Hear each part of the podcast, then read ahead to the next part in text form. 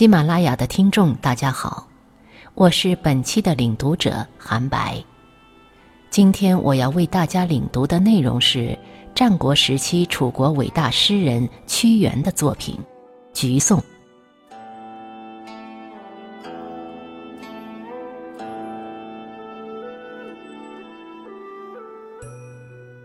后皇家树，橘来福兮。受命不迁，生南国兮。身故难徙，更衣窒兮。绿叶素荣，分其可喜兮。曾之眼疾，圆果团兮。青黄杂糅，文章烂兮。金色内白，泪刃道兮。分韵宜修，夸而不丑兮。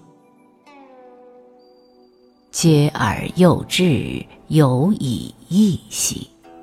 独立不迁，岂不可喜兮？身故难徙，阔其无求兮。苏轼独立，恒而不流兮。必心自慎。终不失过兮，秉德无私，参天地兮。愿遂并谢，与常有兮。疏离不盈，耿其有礼兮。年岁虽少，可师长兮。行比伯夷，至以为相兮。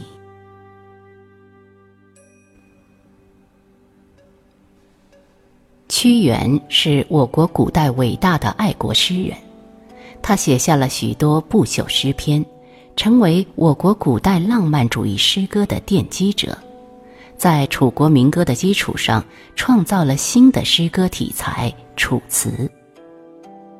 他创造的楚辞文体在中国文学史上独树一帜，与《诗经》并称风骚二体。对后世的诗歌创作产生了积极影响。《橘颂》是屈原九章中的名篇，橘与诗人屈原的形象之间有着密切的联系，体现了诗人屈原忠于楚国、至死不渝的精神，体现了诗人高洁的人格形象。作者借橘树。赞美坚贞不移的品格。作者认为橘树是天地间最美好的树，因为它不仅外形漂亮、金色内白、文章烂细，而且它有着非常珍贵的内涵，比如它天生不可移植，只肯生长在南国，这是一种一心一意的坚贞和忠诚。再如他，身固难徙，阔其无求；苏轼独立，恒而不流。这使得他能坚定自己的操守，保持公正无私的品格。最后，作者表达了自己愿意以橘树为师，与之生死相交的愿望，这也是作者志向的表达。